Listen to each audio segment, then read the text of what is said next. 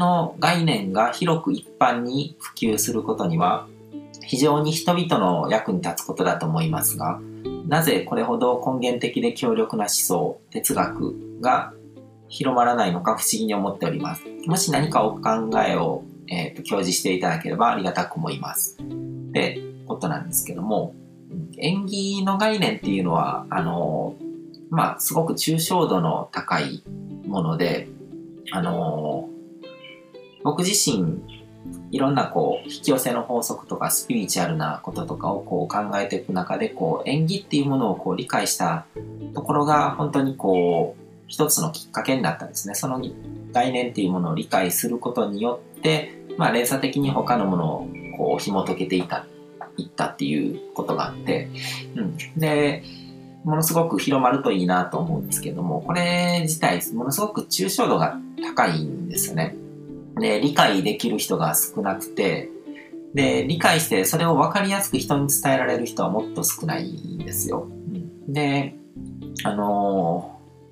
ー、まあ、縁起の概念自体はこう2500年前にお釈迦様が悟った中にあるんですね、もうすでに。うん、で、2500年もこう仏教がこの世に生まれてからずっとこう、あの広めようとこう努力してこうあの働いてきた人もいるのになんで広がらないのかなんですけども仏教の思想っていうのが、まあ、そもそも演技思想っていうのがこう空っていう概念につながって、うん、でその考え方ってあの例えば一神教の考え方ですよね。神の教えみたいな感じの絶対的な神っていうのがあってでキリスト教とかユダヤ教とかあのイスラム教とかそういう一神教をあの信仰する人ってものすごく広まってるわけじゃないですか。でも仏教っていうのは本当にこう力のない宗教になってしまってるっていうのもその縁起っていうもののこうあの概念そのものがはらんでるものだと思うんですよね。その一神教の神みたいな概念と違ってこうどういうんだろう、こう、弱い存在というか、なんていうか、こう、うつろうな、うん、演技っていう言葉の中にそういうものが入ってるわけじゃないか、その、えっ、ー、と、空の概念だったりとか、うん、で、さらにこう、深い考えだし、その、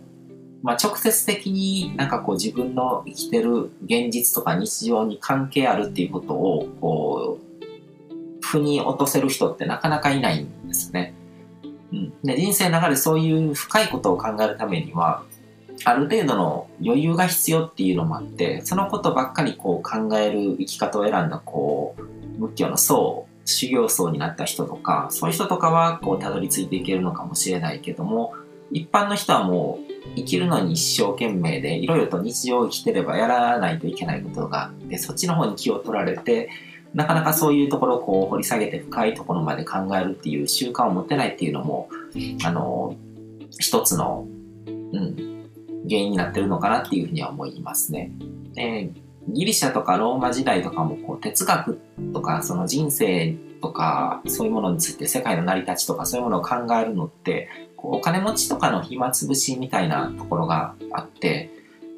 だからやっぱり一般のレベル、一般の市民レベルの人たちがそういうことを考えるっていう習慣が未だにまだできてないってことなんでしょうね。こういう考えが生まれてもう2000年以上経ってるのに、それだけこう広まってないっていうことは、やっぱりこう人間の本質としてそういうことをなんかあんまり考えたくないというか、考える方向に意識が向かないっていうものがあるのかなっていうふうには思いますね。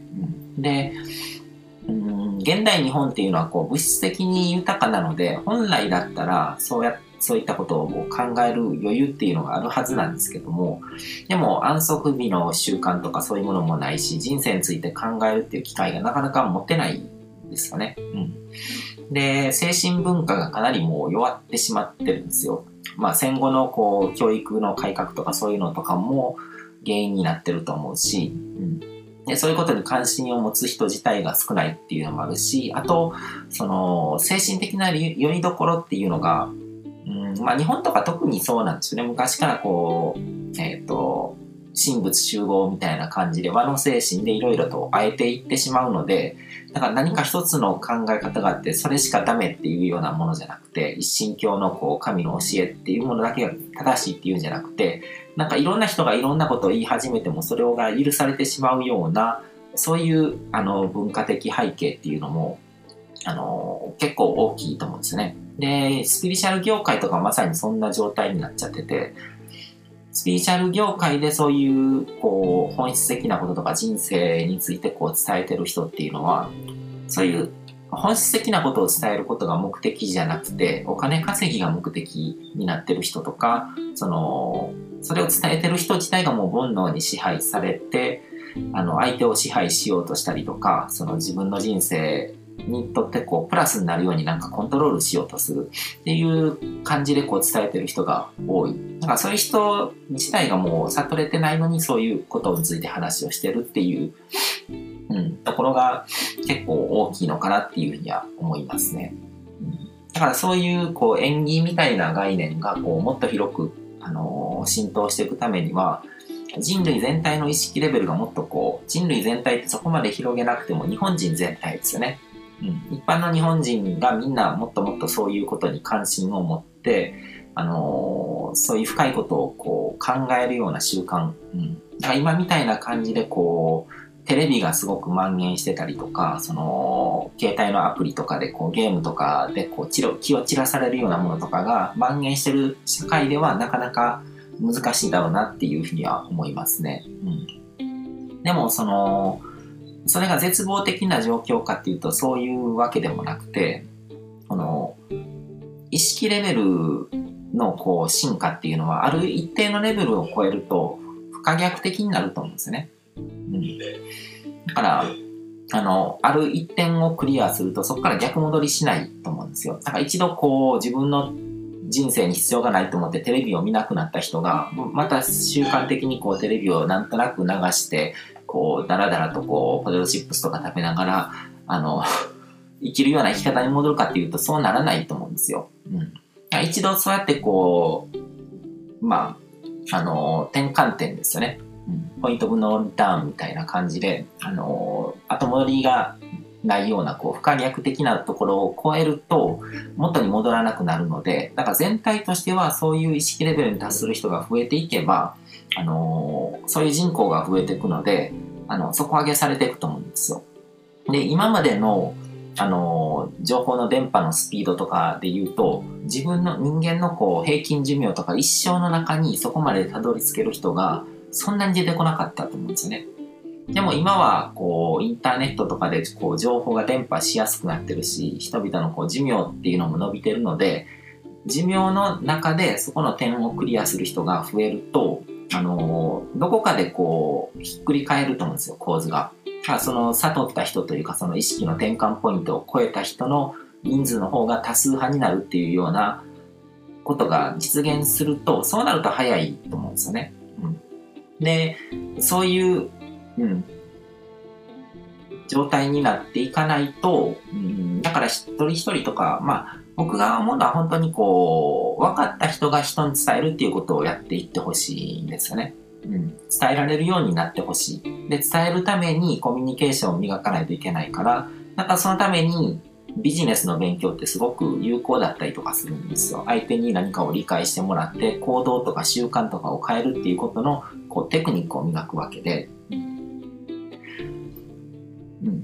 意識レベルが高まった人が長生きをして、周りの人たちに伝えて広める活動をすることで平均的な意識レベルが上がっていくっていう感じですね。で、悟りっていうのは2段階あって、あのー、1段階目はなんかこう自己の本質とかに気づいて自分が創造主っていうことに気づくような段階で、で、そこを、まあ、ある意味こう空間的な悟りなんですよね。自分以外にも他人がいないみたいな感じに、自分の宇宙だっていうことに気づく段階があって、で、その後実はこう自分の宇宙だけじゃなくて他人にも宇宙があって一人一宇宙なんだっていうようなことに気づけるような段階が来るんですけども、その一人一一宇宙っていうところまでいけなくて、最初の悟りの段階でこう安住してしまうっていう人が結構多い気がするんですよ。スピリチュアル業界で。僕があの2011年の3月ぐらいからこう悟りの書っていうブログを始めてそういう悟りに関することを発信しだした時期っていうのはまだその第一段階の悟りでに達してこう発信してる人自体が少なかった感じなんですよ。でも最近そういう感覚って思った人って増えてきてると思うんですよ。でもそこから僕はすぐにこうインターネットビジネスとかそういうものの可能性に出会って、で、一人一宇宙っていうような感覚、他人とこう共有してこう、うん、意識を共有するというか、うん、自分、この宇宙の中に自分だけしかいないっていうのは確かに真実だけども、でも同時にあの人の宇宙の中にはあの人しかいないみたいな感じで、それでこう宇宙を重な重ねながら生きてるっていう。うん、で、あの重なった部分でこう影響を与え合うことで、本当に全体の宇宙が変わっていくっていうような認識ですよね。そういうところにたどり着ける人がなかなか出てこなくて、だから僕はこう、スピーシャルな悟りみたいなものをこう経験した人がもっともっとこう現実に目を向けて実業界で活躍していかないといけないと思うんですね。あの、ブッダとかお釈迦様とかあのイエス・キリストとかマホメットとかもうあの、結局実業的に活動したわけじゃないですか。あの、悟って自分のものだけにしてたら、2000年も後の今の時代までその人の考え方って残らないわけで、そうやってこう人に伝えて、こう人を巻き込んで世の中を変えていくっていう活動をしたからこそ、これだけ普遍的なものの価値が伝わってるっていうことで、そこでなんかもう自分のためだけに生きるみたいな感じになっちゃうのってすごくもったいないと思うんですよね。で、そういう考えが根底にあるので、僕の活動のベースっていうのは、あの、悟りとかそういう感覚を自分の人生の創造主だっていうことに気づいてもらうためのコーチングっていう活動と、あと、そのビジネスですね。自分の影響力を高める。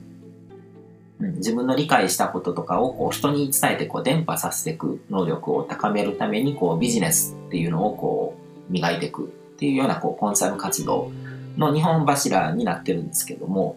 うん。だからそういうところまで考えて、こう、ビジネスを教えてる人ってなかなかいないと思うんですけど、僕の中ではそういう理解になってますね。だから、僕は、こう、初めて僕と出会う人との接点っていうのは、こう、その日本柱でビジネス寄りの部分と、そのコーチング寄りの部分と設けてるんですけども、両方ともこうクロスしてほしいんですよね。なんかこう僕の発信の中でこうスピーチャルなことだを言ってる僕だけをあの聞いてくれるんじゃなくて、でもその感覚を理解したら、もっとその世界を変えていくとか、その自分のこう創造主としての力ですよね。自分のに与えられたこう自分自身のこう神の力っていうものをこう使いこなせるようにこうビジネスとかを学ぶとか、そういうところにも目向けていってくれると嬉しいなっていうふうには思いますね。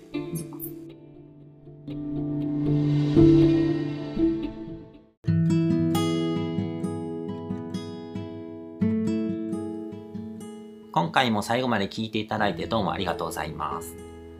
チャンネルの説明ページの方に僕が提供している悟り式コーチングの最初の2ヶ月分を無料で受講できる案内があります。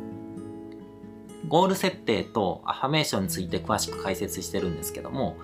僕自身もこれらのことを本格的に取り組み始めて、で、それで大きく人生を変えたという経験があるので、あの、まだ受講したことがない方であったりとか、このタイミングでピンとくる方はぜひ登録して体験してみてください。また、僕がどんな人間なのかを簡単に知ってもらえる2分ほどで読める会員プロフィールのリンクも貼ってます。僕自身がインターネットを通じた出会いによって自分の人生を大きく変えたので、この出会いがあなたの人生を変える良いものになることを願ってます。ではまた次の放送でお会いしましょう。